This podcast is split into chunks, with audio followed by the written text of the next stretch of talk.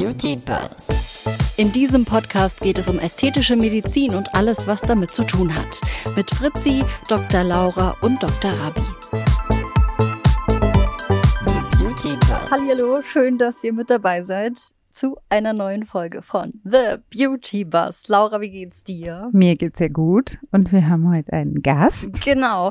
Ähm, kurz nochmal äh, kleiner Randhinweis. Rabi ist heute nicht dabei, weil der sitzt noch im Iran und schnippelt an Nasen rum. Da freuen wir uns auf jeden Fall, wenn er zurückkommt und äh, bin sehr gespannt, was, was für Stories der dann auf dem Kasten hat. Bestimmt ganz viele. Aber wir haben eine andere Gästin mit dabei heute und zwar ist das die Mona. Hallo Mona. Hallo. Danke, dass ihr mich eingeladen habt. Sehr gerne doch. Vielleicht kannst du kurz, ähm, oder Laura, vielleicht kannst du auch oder ihr kurz erzählen, woher kennt ihr euch? Als es äh, darum ging, dass wir ein äh, Verein, der sich für weibliche Chirurginnen einsetzt, ähm, in so sozialen Medien unterstützen. Genau, und Mona ist sozusagen meine Mentorin, wenn ich das Ach, so da sagen ja. darf, so äh, eine absolute Powerfrau, der man echt ähm, viel abgucken kann, die sehr ähm, super gut in den Medien steht und auch einfach generell, glaube ich, ähm, sehr tolle Frau ist, die sehr viel Energie hat und Power. Und deswegen ist sie heute auch hier, weil sie ähm, eine super Chirurgin ist auch. Vielleicht kannst du auch einmal kurz erzählen, genau, wo du jetzt gerade aktuell bist und an was du da rumschnippelst. ja, ich bin Fachärztin für plastische Chirurgie, plastische und ästhetische Chirurgie und ich arbeite in Bielefeld. Das ist ähm, Ach, cool. ja in Ostwestfalen-Lippe. Ich weiß, wo das ähm, ist. Das ist mein ähm, Bruder geboren. Alle sagen aber gibt's nicht, aber ja. Ja, genau, ne? Das sagt, sagt man so über Bielefeld, genau. Nee, ich bin da in einer Praxisklinik mit zwei OP-Seelen und sehr, sehr happy. Äh, wohne in Ostwestfalen und ja, das ist sozusagen meine Heimat, in die ich zurückgekehrt bin, nachdem ich lange im Rheinland war. Ja, und ähm, wie bist du zur Medizin gekommen? Wie war so dein Weg dahin? Wusstest du schon immer, ich will mal Medizin machen, ich will Chirurgin werden? Oder hat sich das so ergeben? Ja, also ehrlich gesagt wollte ich das schon immer, weil mein äh, Papa Mundkiefer-Gesichtschirurg war und meine erste Berührung war immer, dass ich am Wochenende, wenn er Visite gemacht hat, bei den Krankenschwestern im Krankenhaus Eis gegessen habe. Cool. Und äh, irgendwie war das für mich so ganz normal, im Krankenhaus zu sein. Und äh, vielleicht war auch deswegen der Weg dann ein bisschen vorgegeben. Ich wollte das schon immer machen und bin dann auch nach der Schule nach Köln gezogen, um Medizin zu studieren und bin auch nach wie vor super happy, dass ich den Weg eingeschlagen habe. Ich wollte auch immer irgendwas machen, wo man operiert, wo man dann sein Ergebnis sehen kann und äh, ja, ist auf jeden Fall das, was ich mit Leidenschaft mache. Was operiert ihr denn am, am meisten oder kannst du irgendwie grob sagen, die und die Richtung macht ihr auf jeden Fall ganz, ganz viel in eurer ähm, Praxisklinik? Also wir haben unseren Schwerpunkt auf Brustchirurgie gelegt, Brustvergrößerung, Brustverkleinerung, Bruststraffungen, zudem Bauchdeckenplastiken und wir machen sehr viel Lidchirurgie, also so Oberlidstraffungen. Wir sind zu zweit. Wir haben unser Spektrum etwas aufgeteilt. Mein Chef, der macht ganz viel auch Nasenchirurgie, sehr leidenschaftlich. Das ist was, was ich zum Beispiel gar nicht mache. Und äh, so ergänzen wir uns wunderbar. Die Sachen, die du gerade genannt hast, ähm, gute Überleitung zum Thema, denn wir wollen heute ein bisschen über das Mummy Makeover nochmal genauer sprechen. Wir hatten es in einer der Folgen auch schon, haben wir auch schon ein bisschen angerissen. Ähm, genau, wollen das heute aber nochmal so ein bisschen in der, in, der, in der Tiefe dann auch drüber sprechen. Was ist dir denn jetzt gerade, wenn es dann auch um die Ästhetik geht, was ist dir da besonders wichtig oder worauf achtest du? Also ich glaube, wir sind alle am Ende glücklich, Patientin und auch wir als Ärztinnen und Ärzte, wenn natürlich die Patientin das Ergebnis hat, das sie sich gewünscht hat. Und da ist es, glaube ich, aber super wichtig, dass man im Vorfeld äh, genau bespricht, was ist überhaupt möglich, was, was ist realistisch, wo sind die Risiken und was kann man erwarten. Also wenn man vorher eine vernünftige Erwartungshaltung hat auf beiden Seiten, dann hat man auch die größte Chance, dass alle happy sind. Ja, also und dann ist es für mich schon so, dass ich eher auf Natürlichkeit gehe. Also mir gefällt es persönlich, und das ist ja aber immer Ansichtssache, ähm, wenn man ja der der natürlichen ästhetischen Körperform, wie sie vorher war, möglichst nahe kommt. Und glaube aber auch, dass halt alle Patientinnen auch denjenigen Behandler, Behandlerin finden, der zu ihm passt. Also wenn jetzt jemand ähm, äh, ihr seid auf Marbella, ne? Ja, ja, genau. alles auf gut. Auf Marbella habt ihr zum Beispiel ein bisschen eine andere Klientel auch teilweise. Ja, auf jeden und Fall. ähm, dementsprechend ist das natürlich auch ein anderer Ort äh, als Bielefeld, sag ich mal. Ja. ja, ja, das Thema hatten wir ja schon mal, ne, dass einfach die, die Kulturen auch unterschiedlich sind. Ne? Also die Deutschen sind, glaube ich, eher konservativer, natürlicher. Ich mache ja auch zum Beispiel hier mit den Unterspritzungen auch sehr natürliche Arbeit und in Marbella, da ist halt lieber, da sind halt eher die Extremen mhm. in alle Richtungen, glaube ich, also unterwegs. Ein bisschen mehr und ähm, extrovertierter vielleicht. Genau. Ja. Aber die vielleicht Trends schwappen auch vielleicht später dann zu uns rüber. Wer weiß, ja. wie sich das noch entwickeln wird. Mommy Makeover, kannst du auch noch einmal kurz erklären, worum es dabei geht? Also klar, der Begriff sagt ja schon auch viel aus. Ähm, was wird beim Mommy Makeover gemacht? Ja, also das der Begriff Mommy Makeover beschreibt eigentlich natürlich ähm, bestimmte Eingriffe. Ich persönlich mag diesen Begriff nicht unbedingt so gerne, weil das so ein bisschen was von Generalüberholung hat. Voll. Ich finde, das klingt auch so sehr nach Marketing einfach, ne? Und so ein bisschen ja. so plakativ. Aber ist natürlich äh, gut zusammengefasst irgendwo. Ja, ein Begriff, der jedem, glaube ich, im Kopf hängen bleibt, ne? Ja. Was ist denn dieses Mommy Makeover so? Aber ja, klar, es ist ja. wie eine Generalüberholung. Also im Endeffekt geht es darum, dass Erscheinungen, die im Zuge von einer Schwangerschaft oder auch von einer Stillzeit dem weiblichen Körper zugefügt werden, also Veränderungen, dass man die nicht rückgängig macht, aber dass man der Frau dazu verhilft, sich wieder im Körper wohlzufühlen und das durch unterschiedliche, meist operative Eingriffe. Gibt natürlich auch Dinge, die man mit ähm, energiebasierten Geräten machen kann, um zum Beispiel eine Straffung des Gewebes zu erreichen, wo man dann nicht unbedingt eine Operation braucht, aber im Großen und Ganzen ist das häufig so eine Kombination aus zum Beispiel Bauchdeckenplastik und Bruststraffung. Das wäre jetzt mal so was Klassisches. Ist also, es bei euch so? Es geht also ganz häufig. Zählen bei euch die zwei Sachen zu diesem Mummy Makeover sozusagen? Oder? Ja, ja. genau. Ich würde dazu zählen Bruststraffung, Brustvergrößerung oder auch die Kombination aus beidem, ja. Bauchdeckenplastik, wo man dann auch den Bauchmuskel wieder reparieren kann, wenn man eine sogenannte Rektusdiastase hat, also ein Kugelbauch, weil sich die Bauchmuskeln nach der Schwangerschaft nicht wieder richtig fest zusammenziehen. Dann gibt es auch intimchirurgische Eingriffe, also Schamlippenkorrekturen beispielsweise nach Vaginalgeburten. Ja, das ist so, denke ich mal, das häufigste. Fettabsaugungen kann man auch mit dazu rechnen, wobei das jetzt nicht primär unbedingt nach Schwangerschaft notwendig ist, oder Laura? Was meinst du? Ja, nee, wahrscheinlich nicht, aber ich meine, bei uns ist es ja, äh, gehört es einfach dazu. Und wir machen, also bei uns zählt das BBL schon dazu. Also BBL, dann die Bauchdecken, Plastik und meistens noch Brüste. Also meistens nicht in einem, aber manchmal auch in einem. Aber also das ist unser Paket. Aber ja. Von meinem Aber interessant, Chef dass auch da irgendwie je nachdem jede Klinik das so ein bisschen anders für sich auch äh, definiert und, und festlegt. Okay, also Ziel ist es so ein bisschen den Körper nochmal herzustellen, in Anführungszeichen, wie, wie, wie es vor der Schwangerschaft ähm, und so weiter war, könnte man da jetzt auch nicht sagen, nun gut, dann ähm, mache ich halt einfach eine Zeit lang extrem Sport und äh, ernähre mich gesund und dann kriege ich das meiste damit auch schon irgendwie hin?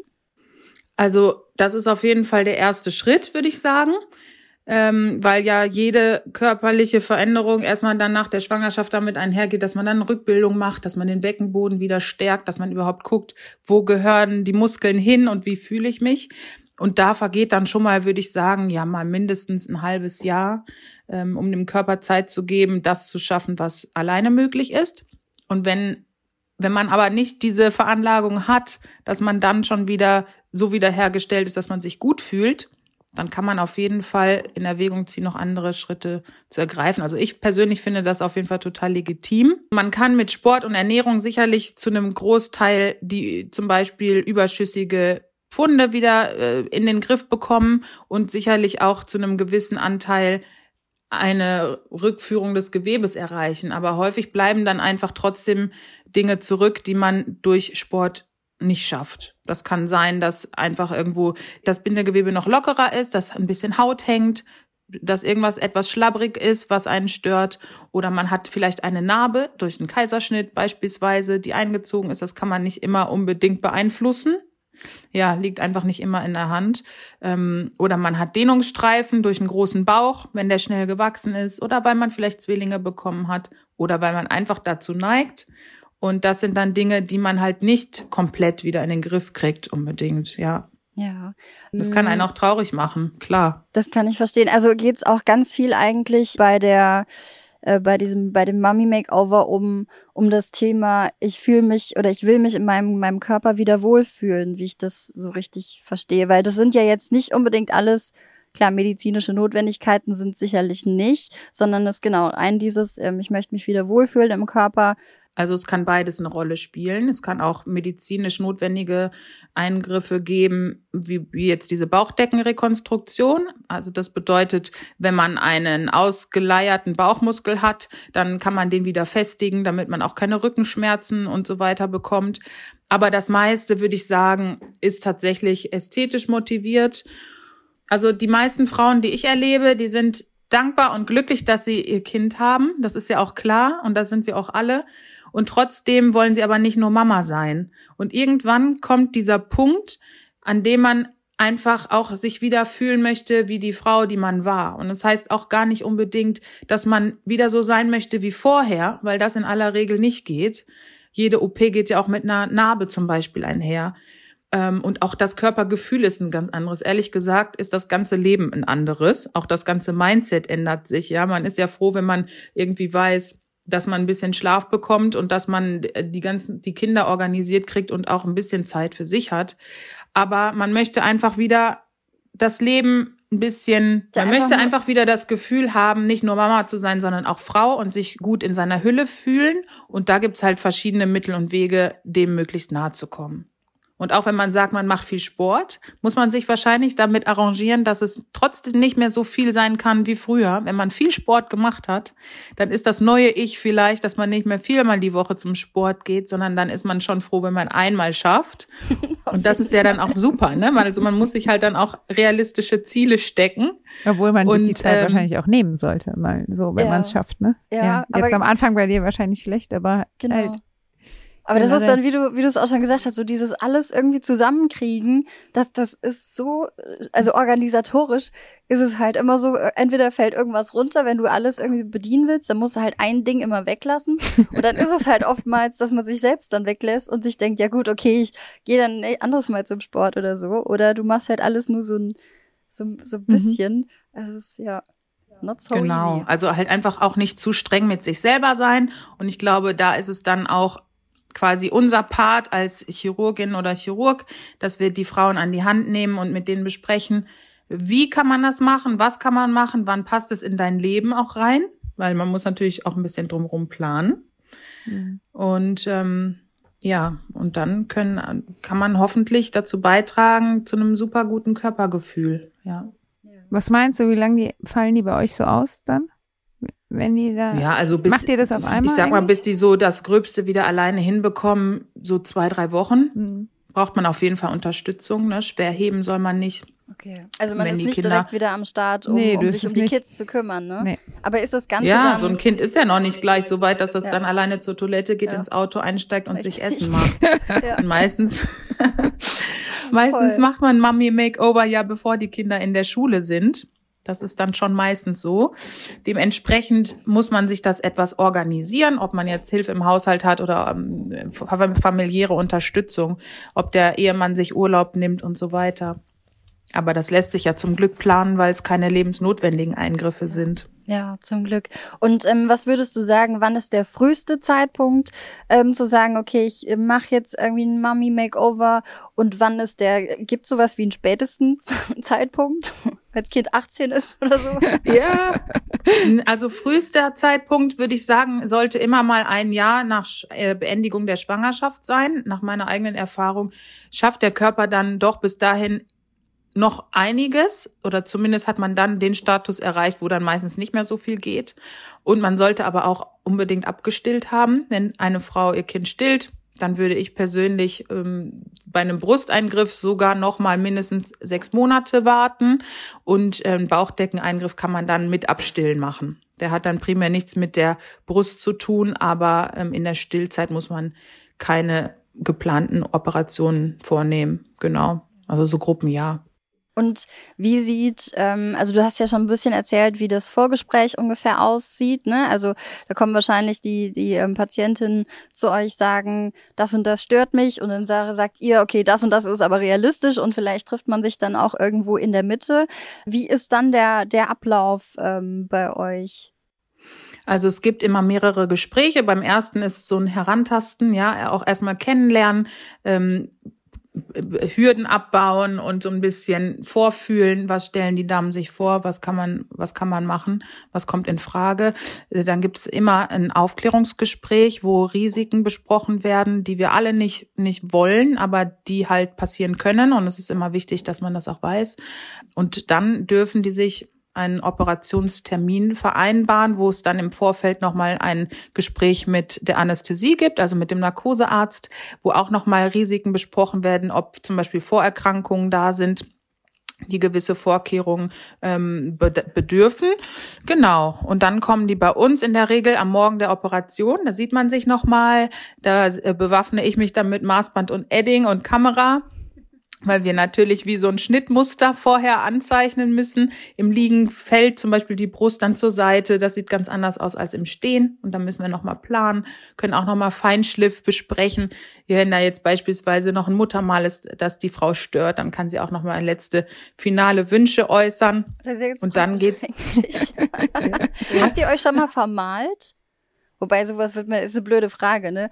Aber. Ja. Man, man, man, man äh, misst schon mal, glaube ich, so ein bisschen. Ja, falsch, das, das kommt schon mal vor, auf jeden Fall aber also ich habe es, glaube ich, bisher zum Glück immer gemerkt, dass man zum Beispiel auf der einen Seite mal einen Zentimeter irgendwie. Äh aber verdeutlicht ja eigentlich auch nochmal, ne, dass ihr auch einfach insgesamt, ein, also dass man in dem Bereich dann auch einfach ein gutes Auge haben muss, einen guten Blick für für Optik allgemein, einen guten Blick für den Körper, der da gerade gerade vor dir ist und einfach auch ja fachlich sowieso kompetent, um dann halt entsprechend ähm, ja, das auch einfach so gestalten zu können, dass es am Ende schön aussieht, ästhetisch.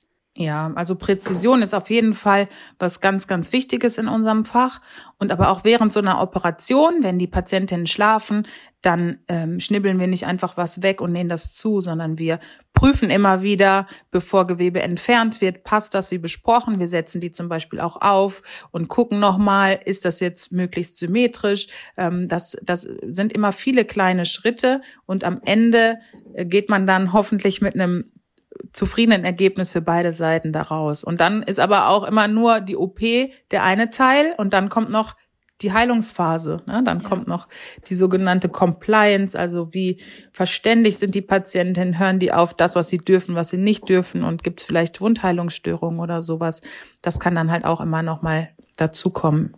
Aber das tut ja schon auch extrem weh, stelle ich mir auch der ganze Heilungsprozess, weil ja schon auch der ganze Körper irgendwo oder der, der, der, der Oberkörper dann irgendwo bearbeitet wird und, und das, das stelle ich mir schon auch echt schmerzhaft vor. Du, also die Patienten haben schon Schmerzen, aber deswegen haben wir ja unsere Anästhesisten zum Beispiel oder halt unsere, einfach unsere Medikation oder unsere Medikamente und helfen den Patienten schon sehr. Also ich glaube, also bei uns ist nicht so, dass die Patienten arg Schmerzen haben, weil die einfach gut eingestellt sind. Bei euch wahrscheinlich auch nicht. Ne? Man, man nee, ähm, hat genau. einfach echt einen guten Medikamentenplan und die werden wirklich gut da begleitet. Ja, das Schwierige ist halt eher dann so, wie die Mona sagt, mit dieser Compliance, dass wenn also habe ich ja auch schon mal gesagt, wenn der Patient weniger Schmerzen hat, dann ähm, macht er mehr Sachen, die er nicht machen soll, so wie, weiß ich nicht, wahrscheinlich das Kind in den Sitz setzen oder das Kind die Treppe hochheben oder wie auch immer. Und dann zieht es wahrscheinlich ein bisschen an der Narbe und dann kann man natürlich zu einer, kann es zu einer Wundheilungsstörung kommen oder so. Aber eigentlich schafft man das immer ganz gut, äh, mit dem Patienten zusammen ähm,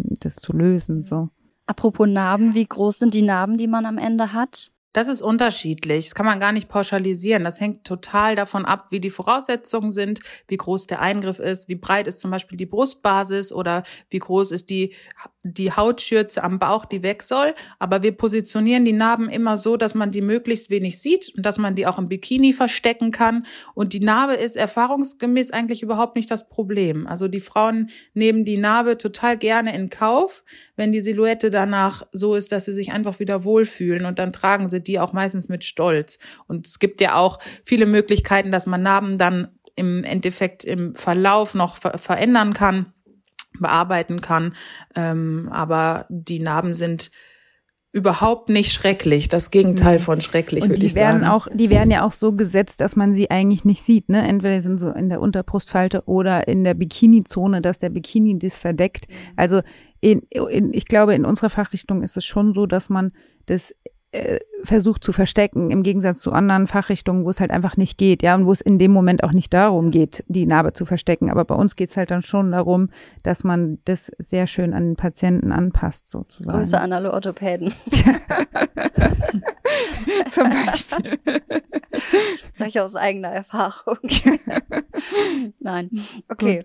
Ähm, und wenn man jetzt zum Beispiel ähm, eine Kaiserschnitznarbe hat, wird sowas dann einfach mit genutzt oder kann man auch im Kaiserschnitznamen jetzt zum Beispiel äh, wegmachen? Ja, genau. Also wenn eine Kaiserschnittnarbe da ist, dann würden wir jetzt bei einer Bauchdeckenplastik diese immer nutzen. Also dann hat man nicht hinterher zwei Narben, sondern die Kaiserschnittnarbe fällt weg und ungefähr auch auf dieser Höhe wird danach die Narbe für die Bauchdeckenplastik sein. Die geht dann nach links und rechts nochmal ungefähr um die gleiche Länge weiter, je nachdem wie groß der Eingriff ist, sitzt aber so tief, dass die Unterhose oder Bikinihose da drüber ist. Und wenn es jetzt nur darum geht, dass man eigentlich zufrieden ist mit seinem Bauch, aber die Narbe schmerzhaft ist oder eingezogen, unangenehm, dann kann man unter, mit unterschiedlichen Mitteln versuchen, die zu verbessern. Also man kann die korrigieren, zum Beispiel nochmal ausschneiden oder man kann die dann mit Eigenfett unterfüttern, dass man woanders absaugt. Man kann mit Laser oder mit Radiofrequenzmethoden versuchen, das Narbengewebe zu erweichen. Da gibt's vieles, was man probieren kann. Okay. Und wie kriegt man Dehnungsstreifen zum Beispiel weg? Ja, das ist, Laura, ist, macht, ist das was, was ihr macht? Also wir machen, machen halt so Radiofrequenz also, und sowas ja, gar nicht. Das nee, wir machen nicht also, mit reinnehmen, aber. Wir machen auch nicht viel. Also wir, also in der, in der Bauchdeckenstraffung kannst du die dann halt sozusagen mit wegschneiden, wenn die an der Stelle sind, aber sonst ist es, glaube ich, noch sehr begrenzt, oder? Mona, was würdest du sagen? Also alle Dehnungsstreifen, die sich zwischen Bauchnabel und Behaarung im Intimbereich befinden, die fallen sowieso weg bei einer Bauchdeckenplastik und die Dehnungsstreifen, die oberhalb des Bauchnabels sind, die bleiben. Wenn man jetzt aber natürlich einen flachen Bauch hat und einen nur die Dehnungsstreifen stören, dann kann man beispielsweise mit ähm, Laser oder auch mit Radiofrequenzverfahren oder mit einem klassischen Medical Needling versuchen, die Erscheinung der Dehnungsstreifen zu verbessern. Da ist ja das Problem, dass die Haut einfach auch dünner ist in dem Bereich durch diese Risse, die entstanden sind. Also man schafft es in der Regel nicht, sie wegzuzaubern, aber man kann sie ein bisschen abmildern. Also man, man schafft so, ähm, wie würde man beim, beim Friseur sagen, so Balayage-Übergänge. das ja, ist ein guter genau, Vergleich. Genau, ja. Das ist ein guter Vergleich. so ein bisschen smoother insgesamt, okay. Ja. Und was sind das ähm, für, für Mütter, die, die zu euch kommen?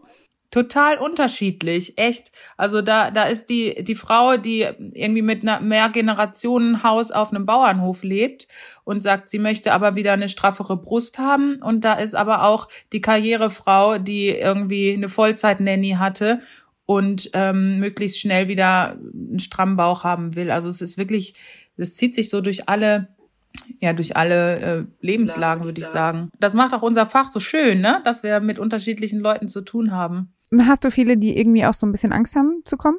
Also die sich nicht trauen eigentlich und dann jahrelang überlegen, ob sie überhaupt die Praxis betreten und dann aber doch kommen? Ja, ach so, stimmt. Du hattest auch vorhin gefragt, was ist die Obergrenze, ne? Also es gibt keine Obergrenze. Viele brauchen einfach Zeit, um diesen Gedanken reifen zu lassen. Und dann kommen die vielleicht mit Mitte 50 oder sogar später. Also die älteste Frau, bei der ich mal eine Brustverkleinerung gemacht habe, die war 86. Und das läuft dann zwar nicht mehr unter Mummy Makeover im klassischen Sinne, aber das ist dann auch eine Frau, die vielleicht Familie gegründet hat und die jahrelang irgendwie überlegt hat, ob sie soll oder nicht. Dann war es vielleicht ein Tabuthema oder sie hat sich nicht getraut.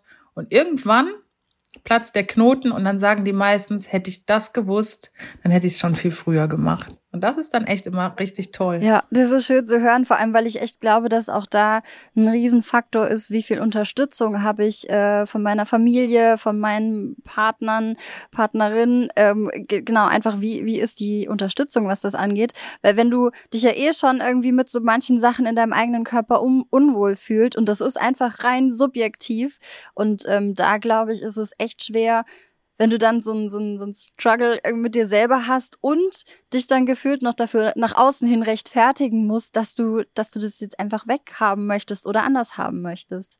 Ja, total. Und da nehmen wir dann halt die Frauen an die Hand. Also ich meine, ich bin selber Mama, ich habe drei kleine Kinder und ich weiß selber auch, wie man sich dann manchmal fühlt. Und wenn man sie da abholt, dann äh, kann man diesen Weg dann gemeinsam gehen und am Ende ähm, sind dann alle happy das ist unser Ziel. Ja, das ist gut. Und wie ist es einfach? Also ich kann mir auch vorstellen, dass es nach wie vor immer noch viele Leute gibt, die sagen, so von wegen, es ist ein Privileg, dass man Kinder kriegen kann. Sei, sei glücklich damit und dann akzeptier doch deinen Körper auch so, wie er ist und dass er sich verändert, das ist völlig in Ordnung. Was, was meinst du zu der These, zu der Aussage?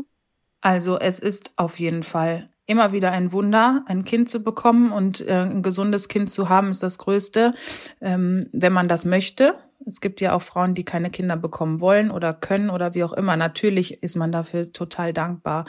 Und es ist auch völlig in Ordnung, wenn man sagt, der Körper hat seine Spuren und man trägt die mit Stolz. Völlig in Ordnung.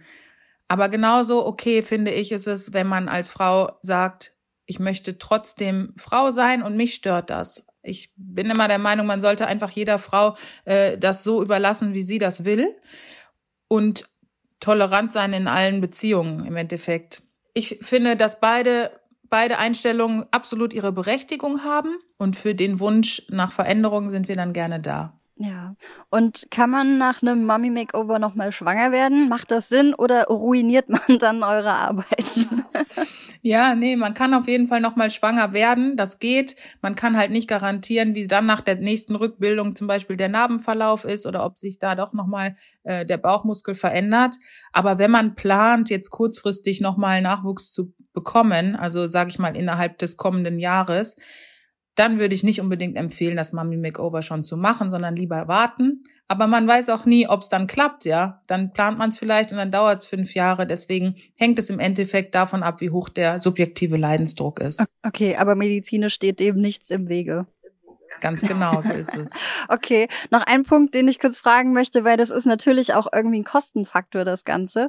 Was kostet denn so ein Mummy Makeover und wird da auch was von der, von der Krankenkasse übernommen? Also wenn jetzt der Bauchmuskel mit ein Problem ist, dann kann es sein, dass ein Teil der Krankenkasse übernommen wird, allerdings auch nur in Praxen dann, die mit der Krankenkasse zusammenarbeiten können. Ähm, in der Regel sind das Selbstzahlereingriffe und das hängt dann davon ab, was man alles macht an Kombinationseingriffen und die Kostenstruktur ist auch von Praxis zu Praxis, von Ort zu Ort sehr, sehr unterschiedlich, auch landesübergreifend, glaube ich, sehr unterschiedlich.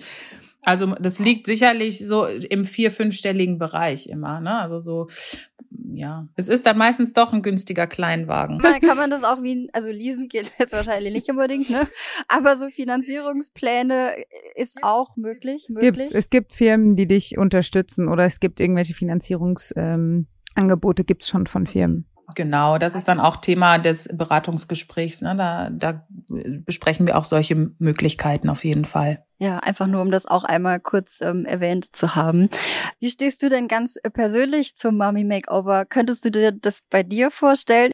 Ja, also ich persönlich, ich habe, äh, ich bin äh, afrikanischer Herkunft und ich habe ein sehr festes Bindegewebe, toi toi toi. Aber ähm, wenn es notwendig wäre, auf jeden Fall. Bei mir würde sich eher die Frage stellen, bei wem? Das Kolleginnen und Kollegen kenne und die, die ich sehr gut kenne, weiß ich, dass sie dann vielleicht auch, man ist ja doch etwas aufgeregt, wenn man dann gute Freunde ähm, operiert. Ähm, also da müsste ich wahrscheinlich dann erstmal überlegen, wem ich das zumute, äh, mich zu operieren. Aber wenn es notwendig wäre, klar, dann weiß ich auf jeden Fall natürlich, dass es eine gute Sache sein kann. Ja. Wunderbar. Gibt sonst noch irgendwas, was dir auf der Seele brennt, was du jetzt gerade noch zu dem Thema irgendwie loswerden möchtest? Also ich persönlich finde, ich finde halt einfach immer wichtig, dass man ganz offen und ehrlich mit seinen Ängsten zu seinem Behandler oder seiner Behandlerin geht, weil wenn man bei jemandem ist, der einen ernst nimmt und der einen auch wirklich versteht, dann kann er einem auch nur anbieten, was realistisch ist und dann darf man auch nicht traurig sein, wenn derjenige zu manchen Sachen vielleicht nein sagt, weil manches einfach nicht möglich ist oder keinen Sinn macht oder gefährlich ist. Und dann sollte man vielleicht lieber dankbar sein, dass einen jemand darauf hinweist. Und manche Dinge muss man dann halt einfach doch annehmen und dann, also es ist halt einfach nicht alles möglich. Und ein gut, eine gute Chirurgin, die sagt auch mal nein. Haben wir, haben wir auch schon gehört von euch, das ein oder andere Mal. Liebe Mona, ja, vielen Dank, dir alles Gute und ähm, wir hören vielleicht hier und da nochmal voneinander. Das wäre auf jeden Fall sehr schön. Ich danke euch. Es war total schön, mit euch zu reden. Und falls ihr sonst noch Fragen an Mona habt oder, oder was wissen wollt oder, oder wie auch immer, dann findet ihr sie auf Instagram unter Plastic, zweimal unterstrich Poetry. Das ist der Insta-Account. Uns findet ihr auch nochmal auf Insta bei The Beauty Buzz Podcast. Und ansonsten, ja, schön, dass ihr mit dabei wart. Bis zur nächsten Folge. Tschüss. Ciao, ciao. Ciao, macht's gut. The Beauty Buzz. In diesem Podcast geht es um ästhetische Medizin und alles, was damit zu tun hat. Mit Fritzi, Dr. Laura und Dr. Rabi.